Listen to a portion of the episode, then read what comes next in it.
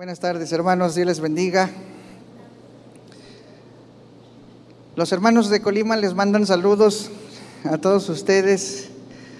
Es un privilegio estar aquí, pues compartiendo la palabra del Señor. Eh, también eh, te doy, le damos gracias a nuestros pastores que nos han permitido eh, predicar, darnos la confianza de compartirles. Yo espero que esto que compartimos sea algo que realmente pueda ayudar a sus vidas como, como hijos de Dios. Pero quiero leer unos versos. Estos versos son eh, la base de la predicación que voy a estar exponiendo esta noche. Y es Salmo 103, 5. Isaías 40, 31. Y Salmos 23, 3. Repito, Salmo 103, 5. Isaías 40, 31 y Salmo 23, 3, para nuestros hermanos que les gusta anotar y repasar sus apuntes. Dice Salmo 103, 5, el que sacia de bien tu boca, de modo que te rejuvenezcas como el águila. Isaías 40, 31 dice, pero los que esperan a Jehová tendrán nuevas fuerzas levantarán alas como las águilas, correrán y no se cansarán, caminarán y no se fatigarán. Y Salmo 23, 3 dice, confortará mi alma, me guiará por sendas de justicia por amor de su nombre. Otra versión que es nueva versión, nueva Biblia latinoamericana de hoy dice, Él restaurará mi alma, me guía por senderos de justicia por amor de su nombre. Este es el fondo de nuestra predicación de esta palabra que el Señor tiene para ustedes. Estos versos, hermanos, han acompañado al pueblo de Israel y a todos los cristianos en todas las eras desde comenzó, desde que comenzó la iglesia, que infunden aliento, que nos hacen reflexionar sobre la bondad, sobre la misericordia de Dios. Y Dios verdaderamente ha manifestado esa misericordia, ese auxilio en los peores momentos de nuestras vidas una y otra y otra vez. Y es precisamente, hermano, en esos momentos, en estas situaciones, cuando nosotros como cristianos nos acercamos más a Dios. Y tenemos la idea común, como cristianos, de que Dios propicia estos momentos para que nosotros nos acerquemos a Él, porque de otra manera podríamos seguir en nuestra apatía. Y algunos eh, realmente no hacen nada por buscar a Dios, si no es en medio de esas circunstancias. La realidad es que parece que para algunos toda la vida está llena de ese tipo de circunstancias, como si Dios deseara por e, que por ese medio siempre nosotros estemos con Él, cerca de Él, y por eso tiene que sujetarnos en aflicción o en sufrimiento permanente, tanto que podríamos en ese sufrimiento continuo e ininterrumpido llegar a quejarnos y a reclamarle al Señor. Porque podemos decir, pues es que yo estoy leyendo esto que tú me estás enseñando y no pasa absolutamente nada. Las cosas siguen exactamente igual que cuando yo me acerqué a ti para orar y pedir ese auxilio. Y por último, ya después de todo ese tiempo y de, y de dudar, estos versos nos parecen algo así como una fantasía y que solamente se lo puede apropiar la gente que tiene suficiente fe para creerlo. Entonces frases en la Biblia como no os afanéis por nada parecen estar demasiado lejos de nuestra capacidad de comprensión porque todo lo que vivimos supera el deseo de creer. nuestra aflicción es tan grande que estos podrían ser solamente como palabras que están en el viento. Problemas laborales, no falta de empleo, escasez económica, problemas graves con nuestros hijos, con los padres, problemas de salud, problemas legales, problemas ministeriales, podemos ser, no sé, objeto de difamación, de calumnias, y nos podemos estar encontrando en levantar nuestra reputación, aunque nosotros no hicimos nada para que esta reputación nuestra fuera o estuviera dañada.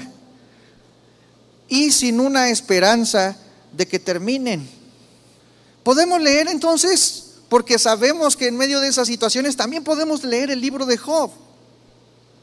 Leemos el libro de Job y encontrar que él realmente sufrió esas cosas, pero podríamos pensar, pues es que nosotros nunca nos vamos a encontrar en una situación como la que se encontró Job.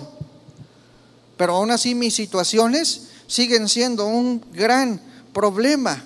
Yo me siento igual. Termino acusando al Señor y renegando de Él.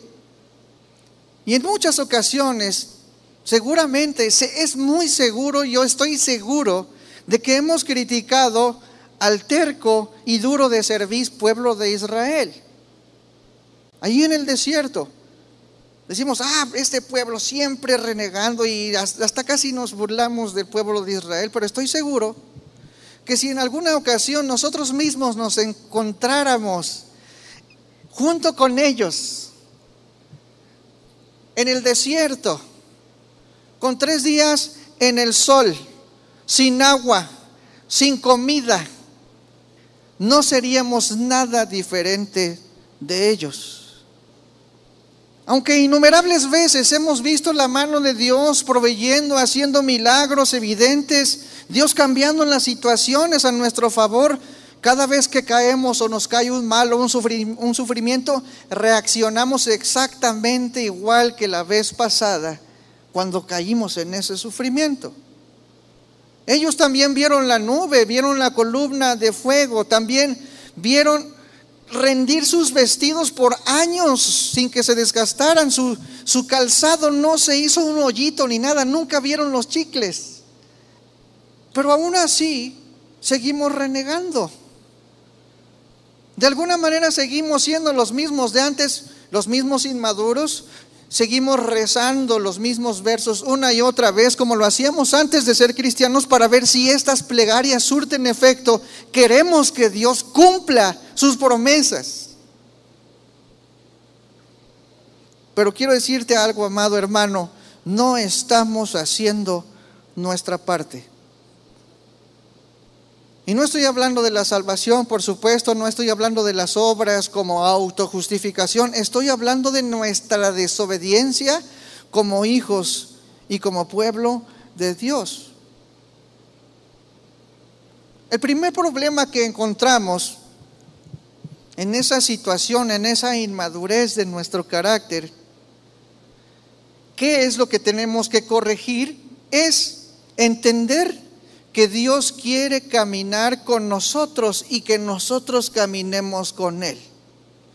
Independientemente de nuestras circunstancias, ese siempre ha sido su deseo. Y no porque Dios no necesite, Dios no necesita absolutamente nada de su creación. Sin embargo, ese ha sido el deseo de Dios cuando Él nos creó. El séptimo día, después de que el Señor hubo creado todo, el hombre disfrutó de su Dios y Dios disfrutó de su hombre y mujer. En una comunión plena, en una salud plena, en una paz plena. Ese día, el día más hermoso de la historia de toda la humanidad, es cuando Dios y su pueblo, cuando Dios y su humanidad estaban juntos disfrutando el uno del otro. Pero como es conocido de todos, los seres humanos caímos en Adán y Eva. Y a pesar de todo, y a pesar de la desobediencia, de que el hombre no hizo lo que Dios dijo que el hombre hiciera, Dios no nos abandonó.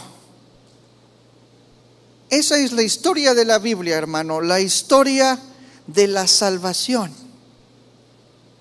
Sin embargo, nos volvemos a encontrar en un atolladero espiritual porque el cristianismo por eras ha basado el hecho de la salvación en un momento único. Pareciera que han levantado en ese sentido una serpiente en el desierto y que ahora el pueblo le rinde adoración a esa serpiente. Y no estoy hablando acerca del Señor Jesucristo. Dios es digno de toda gloria. Hablo del hecho mismo de la salvación. Todo gira alrededor de la salvación, de cómo es la salvación, de que si crees esto o si crees lo otro, que si eres salvo o no porque crees esto o otro, que y, se venera, hermano, casi como se adora la cruz de Cristo por la iglesia tradicional y no a Cristo mismo. Se desarrollan doctrinas y más doctrinas alrededor de la salvación, sin embargo, no nos percatamos de que la salvación no es el fin de todas las cosas.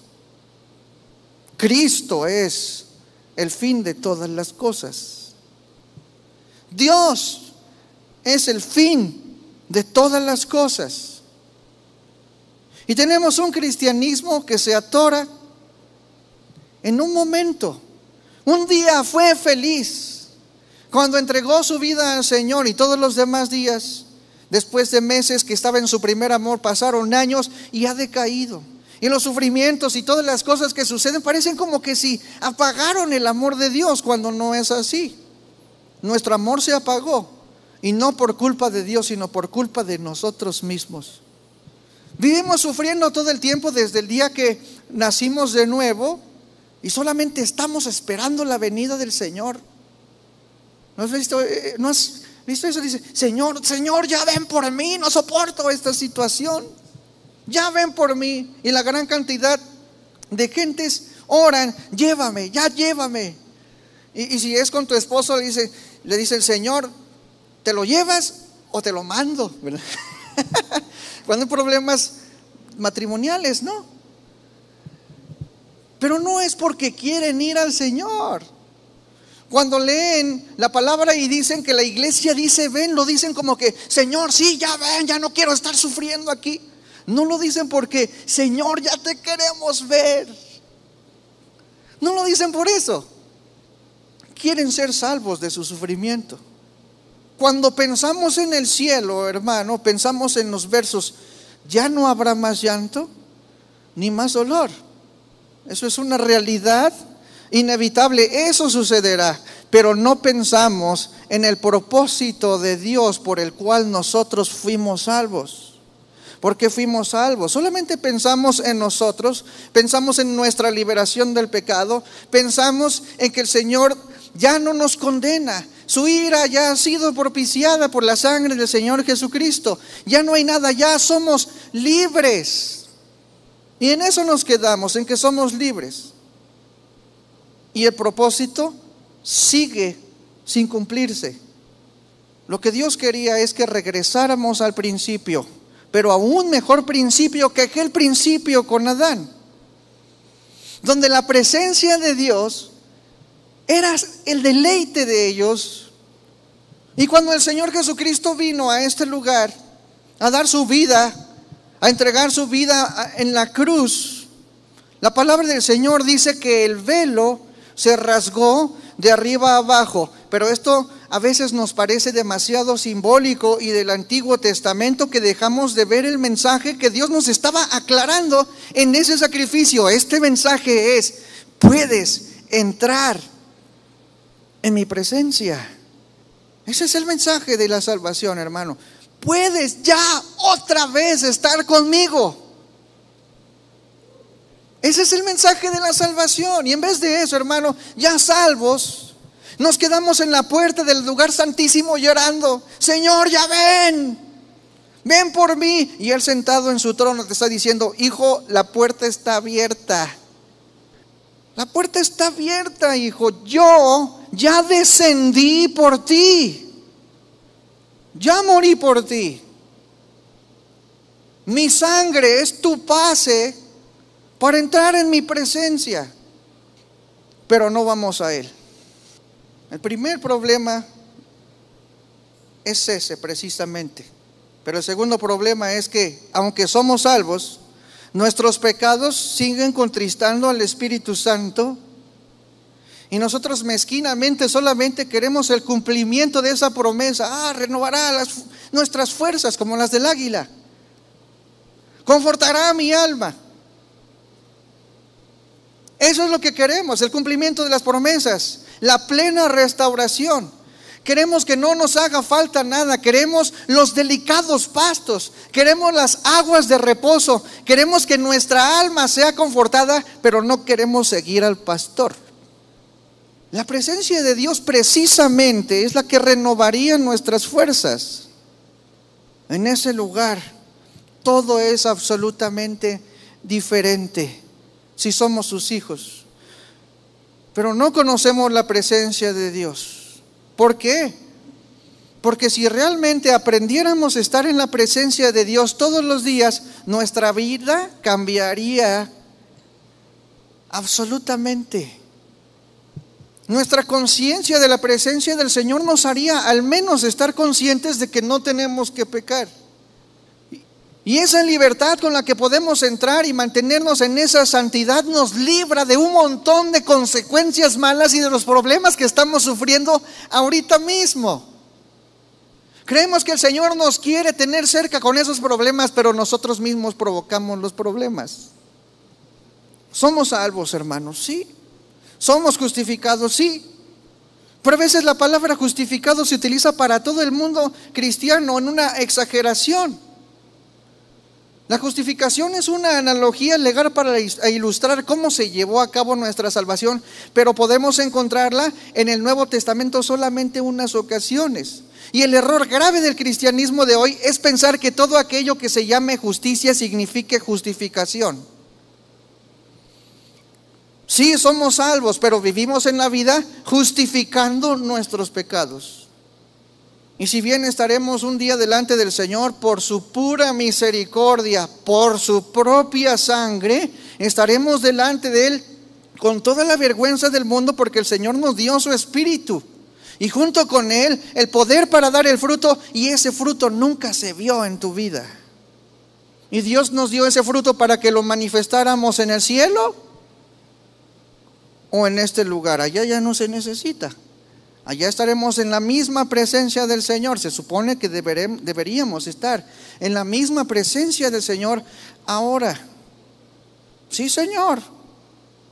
Tú me justificaste. Y el Señor te va a decir, pero también te dije que así como presentaste tus miembros al pecado, tienes que presentar tus miembros a la justicia. Y la cuestión es esta, hermano. ¿Puedes entrar a la presencia del Señor siendo injusto? Tenemos la puerta abierta, sí, justificados, pero nuestra justicia personal como hijos nos hace dignos para estar delante de su presencia, para que el Señor manifieste esa presencia especial. ¿Cómo fue la actitud, hermano, de estos hombres que vieron la gloria del Señor? Isaías, cuando entró en el templo, cuando venía una guerra sobre ellos por el mismo pecado de Israel. Entra al templo, ve, y el templo estaba irreconocible, decía, lleno de la presencia de Dios, lleno de humo. ¿Por qué estaba lleno de humo? Porque todo se estaba incendiando. La palabra del Señor dice que el Señor es fuego consumidor. Y de él salían estos ángeles ardientes de su presencia, dice ardientes en un sentido figurado, hablando acerca de la santidad del Señor. Y estos serafines, dice, levantaban voces estruendosas que decían, santo, santo, santo. Y el templo se conmovió hasta su más último rincón. E Isaías en su presencia, el gran profeta de Dios con el que nosotros no podríamos compararnos, se postró y dijo, ¿cómo puedo estar delante del Señor con estos labios inmundos que hablan inmundicia? ¿Cómo podríamos estar delante de la misma presencia del Señor si nosotros ofendemos a nuestras esposas? Esposas a sus esposos, a nuestros hijos los maltratamos. ¿Cómo podemos estar delante de la presencia del Señor? ¿Qué es lo que entiendes cuando la palabra de Dios dice que eres un sacerdote real? Cuando la palabra del Señor dice, mis mandamientos no son gravosos, el Señor ya te dio todo lo que necesitas para crecer. Por eso un cristiano no puede ser igual ayer que la semana pasada, que el mes pasado, que hace un año. No deberíamos ser iguales, hermano. Los sacerdotes fueron elegidos por Dios para oficiar delante de su presencia. Eso es lo que somos nosotros. Ya no somos de la orden levítica, pero somos del Señor. Somos de Melquisedec y aún así, hermanos los lovitas, aunque ya eran escogidos para el, oficiar en, delante de la presencia del Señor, tenían que limpiarse. Eran los únicos que podían hacerlo. Nosotros somos los únicos que podemos entrar en la presencia del Señor. Pero tenemos que limpiarnos, hermano. Ese es el problema. No estoy hablando de la salvación, repito somos salvos. Estoy hablando de su presencia en donde nuestras fuerzas pueden ser renovadas, una plena restauración. Y leemos la, promesa, perdón, en Salmo 103, versículo 5, dice, el que sacia de bien tu boca, de modo que rejuvenezcas como el águila. Pero no estamos al tanto de las condiciones en el mismo contexto, que es lo que dice la palabra enseguida. Salmo 103.1 dice, alabanza por las bendiciones de Dios. Bendice alma mía a Jehová y bendiga todo mi ser, su santo nombre. Bendice alma mía a Jehová y no olvides ninguno de sus beneficios. Él es quien perdona tus iniquidades, el que sana tus dolencias, el, que rescata del hoyo tu vida, el que te corona de favores y misericordias, el que sacia de bien tu boca de modo que te rejuvenezcas como el águila. Y hasta ahí todo va súper bien. Yo quiero eso. Yo quiero eso. Jehová es el que hace justicia y derecho a todos los que padecen violencia. Yo estoy padeciendo violencia y aflicción. Luego dice el versículo 7, sus caminos notificó a Moisés y a los hijos de Israel sus obras, es decir, que el Señor te da dirección. Pero luego leemos el balance de todo, versículo 8, misericordioso y clemente es Jehová, lento para la ira y grande en misericordia, no contenderá para siempre, ni para siempre guardará el enojo. ¿Contra quién, hermano? ¿Contra quién no guardará el enojo ni la ira? Contra nosotros. ¿Y por qué? Porque Él es misericordioso, pero nosotros no somos buenos. Y todavía dice, por su pura misericordia, versículo 10, no ha hecho con nosotros conforme a nuestras iniquidades, ni nos ha pagado conforme a nuestros pecados. Tenemos una promesa grande de renovación, pero es por la pura misericordia de Dios. Él decidió que Él va a tener misericordia de Dios, de, de nosotros, y dio todas esas promesas. Pero no es porque estemos caminando como tenemos que caminar. Pero lo que sigue clarifica todo. Versículo 11. Porque como la altura de los cielos sobre la tierra engrandeció su misericordia sobre... ¿Qué? Los que... ¿Qué qué? Le temen. Y cuando dice los que, es que hay unos que sí y hay otros que no. ¿Y cómo vamos a entrar en la presencia de Dios y recibir todas esas promesas si no tenemos temor de Dios? Dice el versículo 12, cuando está lejos el oriente del occidente hizo alejar de nosotros nuestras rebeliones. Como el Padre se compadece de los hijos, se compadece Jehová de... ¿De quién se compadece? De los que le temen, no de los que no le temen. El temor es activo, hermano. ¿O es parte de la justificación? No, el temor es activo. Dios no va a temer por ti. Tú tienes que temer a Dios. Cristo murió por ti, sí, pero Él no va a temer por ti.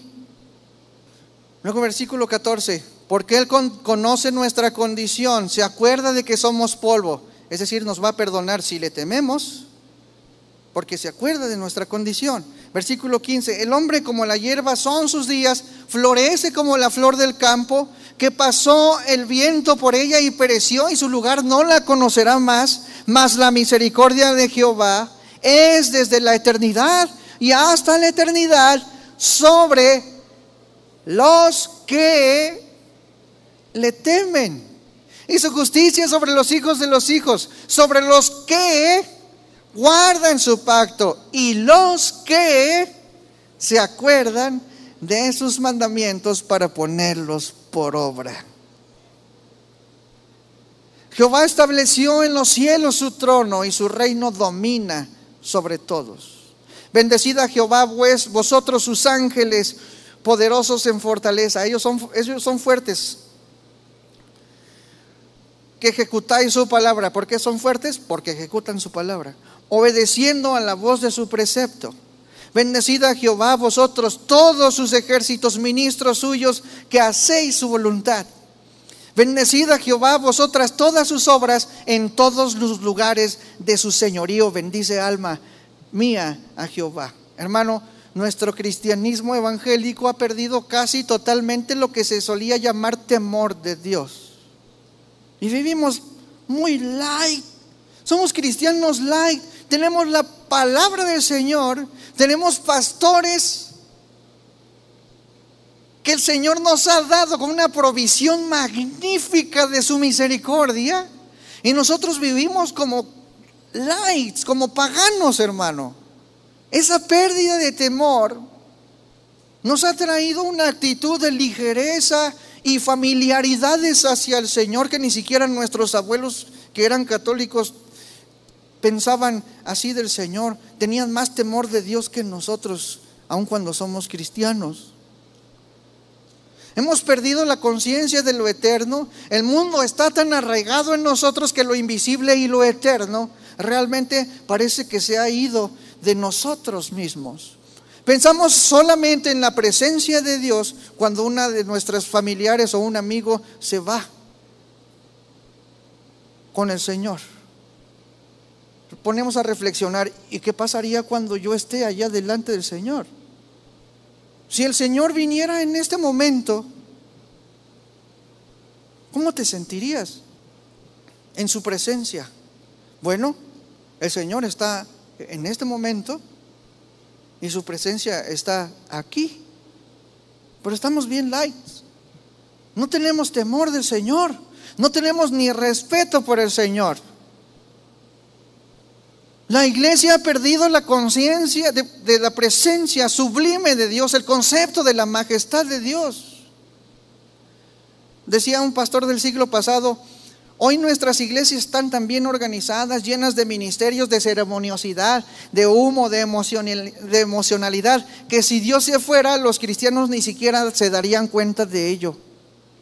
¿Y cómo podríamos percibir si lo que estamos sintiendo ahorita es la presencia de Dios y nunca nos hemos atrevido a ir delante de Él o apenas a, temer, a tener temor de Dios? Nuestros conceptos de la presencia del Señor son muy pobres. Nuestros conceptos de la grandeza y de la majestad del Señor son muy pobres. Es más, los mexicanos ni siquiera tenemos un concepto de majestad, ¿no? ¿Cuáles son, ¿Cuáles son nuestras referencias a la majestad? Nosotros en México no sé, tuvimos un emperador, creo, ¿no? Iturbide, en alguna, hace miles, un montón de tiempo, pero no hemos tenido un rey, no sabemos lo que es majestad, ni reverencia, ni nada de eso. ¿Cuáles son nuestras referencias como mexicanos a, los reyes o las majestades, no? Nuestra referencia es eh, los reyes Michoacán, ¿no? o es este, ¿qué será? Eh, si, bien te va en la escuela, que, que te dan el título del rey feo. Los reyes del baile, la reina de la feria, esas son las majestades de, de, nuestra sociedad mexicana, ¿no? Eso es nuestra... ¿En dónde, hermano? Ahora, en estos tiempos, los las majestades o los reyes que, existen en los diferentes países, eh, ni, se oye de ellos. ¿Qué se oye de, los, qué se oye de la majestad del, rey de, Mozambique, ¿no? o de, algún lugar. No, lo único que se oye es el chisme de que el hijo se casó con una plebeya, de que, de que la esposa le fue infiel al rey este, Arturo, no, no sé cuál. Eh, no sabemos ni siquiera, bueno, al menos yo en, mi, en mi conocimiento tan poco, no sabía que Suecia y Noruega tenían reyes. Todavía tienen reyes, pero ¿qué se sabe de ellos? Nada. Se sabe más de los presidentes, de los ministros, etcétera, etcétera. ¿Creen que esos países, aún ellos, tienen sentido de majestad por sus reyes? Nuestras referencias son esas. En la coronación de la reina Isabel II, que acaba de fallecer, se dijo que ella era una hermosa muchacha, de modo que tuvimos un gran momento de fiesta, pero faltaba la majestad. Podían decir su majestad, pero no lo sentían. Es eso, hermano, y nosotros hemos perdido ese sentido de adoración junto con el concepto de la majestad y por supuesto también la reverencia. Y es paradójico, hermanos, porque la palabra temor tiene un solo significado, pero esa se aplica a muchos contextos. En su esencia, la palabra temor viene de una palabra griega que, es phobos. Esa palabra se deriva en fobia. Y fobia, ¿cuántos han oído la palabra fobia? ¿Y qué quiere decir fobia? Miedo. No, no, no, pero es que bueno, tenemos que interpretar que, este temor es, no es miedo, es, es, un temor reverente. Bueno, de algún lado lo, lo sacaron. De algún lado sacaron ese significado, temor reverente. Bueno, ok, vamos a, a dejarle eso, temor reverente, esa interpretación. Por supuesto, ya no tenemos miedo de su ira, el Señor nos salvó. Es totalmente distinto. El Señor es nuestro Padre. Ya no, ya no estamos condenados. Eso es lo que dice la palabra. Pero Dios no ha dejado de ser Dios por la manifestación de su misericordia. Él sigue siendo el gran yo soy, el Dios fuerte y temible de terribles obras. Sigue siendo exactamente el mismo. Si quieres podemos quitar esas palabras de la, de la Biblia, pero no podemos hacer eso, nos van a caer las maldiciones de Tutankamón. Bueno, si no las del Apocalipsis, no. El que le quite una palabra o le añada una palabra a este libro, la palabra de Dios dice que hemos sido hechos hijos de Dios, que nos ha adoptado, ha venido a ser nuestro Padre, para que podamos acercarnos, pedirle como a un Padre. La gran diferencia es que el concepto de Padre que nosotros tenemos en estos tiempos no es un padre al cual le rendiría reverencia. En Hebreos decía, nuestros padres nos educaban como bien les parecía, pero teníamos reverencia por ellos. ¿Qué tipo de reverencia tienen los padres ahora?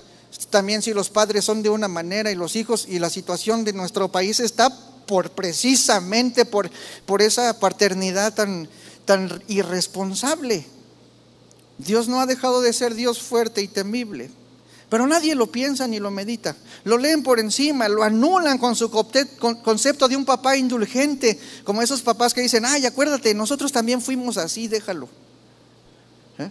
Nosotros también pasamos por esas, esas cosas, ya, ya se le va a pasar. Bueno, de todas maneras, nuestro Padre no es como cualquier Padre terrenal. Y su Hijo Jesucristo, aunque fue hombre, nunca pecó. Entonces tenemos un temor degradado, un temor reverente, pero tampoco tan degradado. Temor reverente todavía es algo. Y la cuestión paradójica es que los cristianos le hemos rebajado ese temor, pero ni siquiera tenemos, aunque sea temor reverente. Mejor le quitamos la palabra temor, vemos si a ver si reverente funciona, y si no, lo quitamos de una vez por completo majestad, perfección de Dios, grandeza de Dios, poder, autoridad de Dios, santidad de Dios. ¿Qué es eso? Hemos perdido la capacidad de introspección y tener una comunión con Dios en el lugar secreto, en lo más profundo de nuestro ser, con respeto. Piensa en tus oraciones, hermano. A veces no sabes ni qué decir. Cinco minutos y ya se te acabó. Se te acabaron las palabras, los rezos, las, las, que juntas siempre y nada más las volteas. La misma gata pero volteada, ¿no? O sea, ya no son rezos, son, son frases que nos memorizamos pero las acomodamos diferente para que no se oiga como que siempre decimos lo mismo. Esa es nuestra relación con Dios, ese es nuestro respeto y nuestra reverencia por el Señor. Y hablo de respeto, hermano, no como religiosidad. No hablo, de, estoy hablando de la sinceridad. Estoy hablando de ese sentido de nuestra pequeñez delante de la gloria del Señor. No estoy diciendo que seamos o que seamos un retrato de Beethoven, así todo, ¿no? Eso es el cristianismo. Ese no es el cristianismo. Al Señor le gusta el gozo, la risa. Podemos deleitarnos y gozarnos en su presencia, ¿verdad? Pero hermano, yo no creo que Mefiboset, ¿se acuerdan de Mefiboset? Aquel eh, hijo de Jonathan, el amigo de David, el cual David dijo, ay, de veras, David, este Jonathan, perdón, tenía un hijo, lo voy a traer a mi casa, porque yo le prometía a Jonathan que iba a ver siempre por los suyos. Y él vino, lo trajo y Mefiboset dijo, rey, Gracias porque nos considerame aunque soy, aunque soy como un perro. Y así llegamos al Señor Jesucristo, ¿no? Y nos puso a comer en su mesa, hermano. Dice, todos los días de su vida, el Señor nos trajo a su mesa a comer todos los días de su vida. Pero después de los días y de los años, Mefiboset llegaba así, ¿no? ¿Y qué onda, David? ¿Quejáis? No. Y así llegamos con el Señor. Estamos este, viendo otras cosas y estamos pensando cuando en la alabanza, ay, otra vez esa canción, ya. Todo el congreso la misma canción. Hermano, somos muy pequeños. Debemos entender nuestra posición de pequeñez delante de la majestad del Señor. Podemos fantasear que Diosito nos escucha, pero el gran Señor dice que debes creer en Él. ¿Y cómo vas a creer en Él si no lo conoces? Dios es una persona. Ah, Señor. Isaías 40, 12. Todo el contexto lo dice, ¿eh? Conoce a tu Señor. Confía en el Señor, sí, conócelo primero antes de que puedas confiar. ¿Quién midió las aguas con el hueco de su mano y los cielos con su palmo? Con tres dedos junto al polvo de la tierra y pesó los montes con balanza y con pesas los collados. ¿Quién enseñó al Espíritu de Jehová o le aconsejó enseñándole? ¿A quién pidió consejo para ser avisado? ¿Quién le enseñó el camino de juicio o le enseñó ciencia o le mostró la senda de la prudencia? Son preguntas retóricas. Nadie, Dios sabe todo eso. Dios hace todo esto, lo hace Dios, pero ¿cómo lo sabes? Solamente que tengas una comunión con el Señor lo vas a saber. A un joven, hermano, aquel hombre que la palabra de Dios dice que era perfecto, a final de cuentas, después de toda su prueba, le dijo, de oídas te había oído, pero ahora mis ojos te ven cuando hemos a propósito buscado ver al Señor en su gloria y en su presencia. Versículo 15. He aquí que las naciones le son como la gota del agua que cae del cubo, como menudo polvo en las balanzas le son estimadas. He aquí que hace desaparecer islas como polvo. Ni el Líbano bastará para el fuego, el fuego de su presencia ni todos sus animales para el sacrificio. Como nada son todas las naciones delante de él y en su comparación serán estimadas en menos que nada y que lo que no es. Ese es tu Dios, hermano.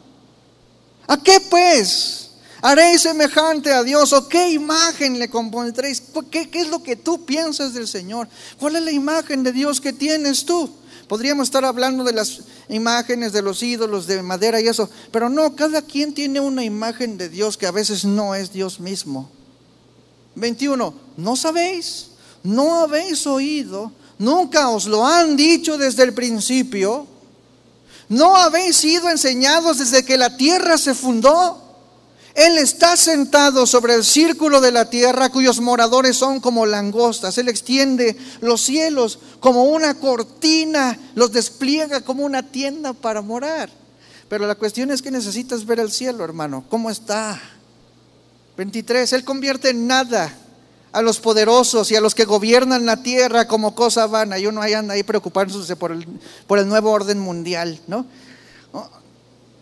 Dice versículo 24, como si nunca hubieran sido plantados, como si nunca hubieran sido sembrados, como si nunca su tronco hubiera tenido raíz en la tierra, tan pronto como sopla en ellos, se secan y el torbellino los lleva como hojarasca. Versículo 25, ¿a qué pues me haréis semejante o me compararéis? Dice el santo. ¿Hasta qué nivel me vas a rebajar? ¿Lo que crees de Dios es lo que Dios es? Versículo 26, levantad en alto vuestros ojos. No está hablando espiritualmente, es de veras. Alza, ve hacia arriba y mirad, ¿quién creó estas cosas.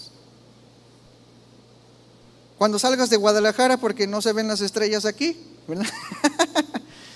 que vayas al campo, a la cabaña, salte afuera y levanta en alto vuestros ojos y mira quién creó todas esas cosas.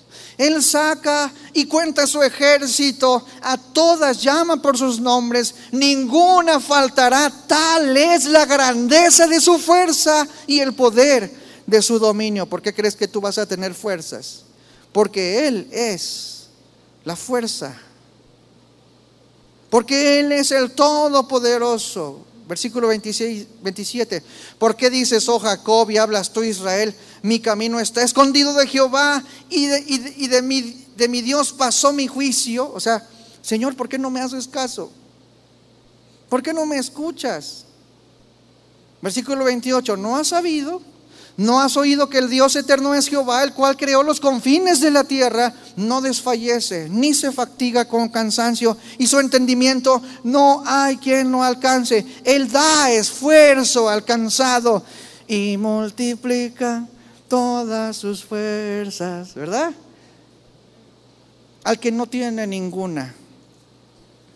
Los muchachos se fatigan y se cansan, los jóvenes flaquean y caen, pero los que otra vez, hermano, condición. Los que esperan a Jehová tendrán nuevas fuerzas, levantarán alas como las águilas, correrán y no se cansarán, caminarán y no se fatigarán. Hermano, en la vida siempre vas a tener problemas. Y no es porque Dios quería tenerte aquí, Dios quería tenerte aquí desde que el Señor envió a su Hijo Jesucristo a morir por ti. Los que esperan a Jehová, hermano, no es un momento, en el momento de la aflicción, es todo el tiempo, es los que creen a Dios, no cuando tenemos problemas, es siempre. Necesitamos tener temor de Dios, entender la magnitud de su grandeza, de su poder, de su santidad, de su infinitud, de su perfección, de su hermosura, de su majestad. La puerta está abierta, hermano. El velo se rasgó. Cristo ya venció. Y su presencia está delante de ti. Es más, está dentro de ti. Porque Él hizo morar su espíritu en nosotros mismos. Y concluyo, hermano. El águila es un animal muy hermoso. Según eh, tú puedes encontrarlo allí en los videos, en documentales de las águilas, en donde estas águilas, ellas pueden ver directamente hacia, hacia el sol sin que les lastime. Tienen cierto tipo de, lentes o de, eh, en sus ojos que les permiten poder ir hacia arriba. Cuando tienen algún tipo de depredador, los animales ven hacia arriba el depredador y el, águila está mero enfrente del sol, entonces el depredador se, se, se, este, se lamparea, ¿no? Pero el águila va hacia arriba, y hacia arriba, y hacia arriba, y hacia arriba. Por eso levantará las alas como las águilas. El Señor te librará de tus depredadores. Y también estos animales, hermano, cuando está la tormenta, Suben, suben, suben, suben, suben, está la lluvia, está la tormenta, los rayos y todo, y luego logran pasar las nubes hasta arriba, en donde está el sol. Y por arriba del sol, ah, digo de las nubes, se ven los rayitos de allí. por abajo como, como lucecitas y, y oscuro abajo, pero todo iluminado arriba. Esos son los que esperan a Jehová. Esos son los que temen a Jehová. Esos son los que siguen al pastor de las ovejas. Esos son los que son llevados por los pastos delicados, por las aguas, por las corrientes. Esos son los, los que son confortados en su alma, hermano. Tú estás arriba y tus problemas están abajo cuando tu propósito es buscar siempre la presencia de Dios. La presencia de Dios te lleva a niveles en los cuales tú nunca puedes haber imaginado. Nosotros tenemos un pensamiento muy horizontal, vemos todos los problemas, nos ahogamos en un vaso de agua, pero el Señor quiere que estés en su presencia. Pero ¿qué cosas necesitamos? A ver si aprendimos. Temor y confianza. Porque esos son los que serán renovados en una plena restauración. Amén. Vamos a orar, hermano. Dios es bueno, ¿verdad? Señor, venimos delante de ti, Padre, con el respeto, Señor, y la reverencia que tú mereces. Perdónanos, Señor. Si hemos dudado de ti, si hemos renegado de ti, Señor, como, como si fueras una persona que falla. Tú nunca fallas, Señor. Tú eres Dios. Tú eres nuestro creador, Señor. Tú eres el que creó el principio y ha puesto el fin, Señor, de la historia.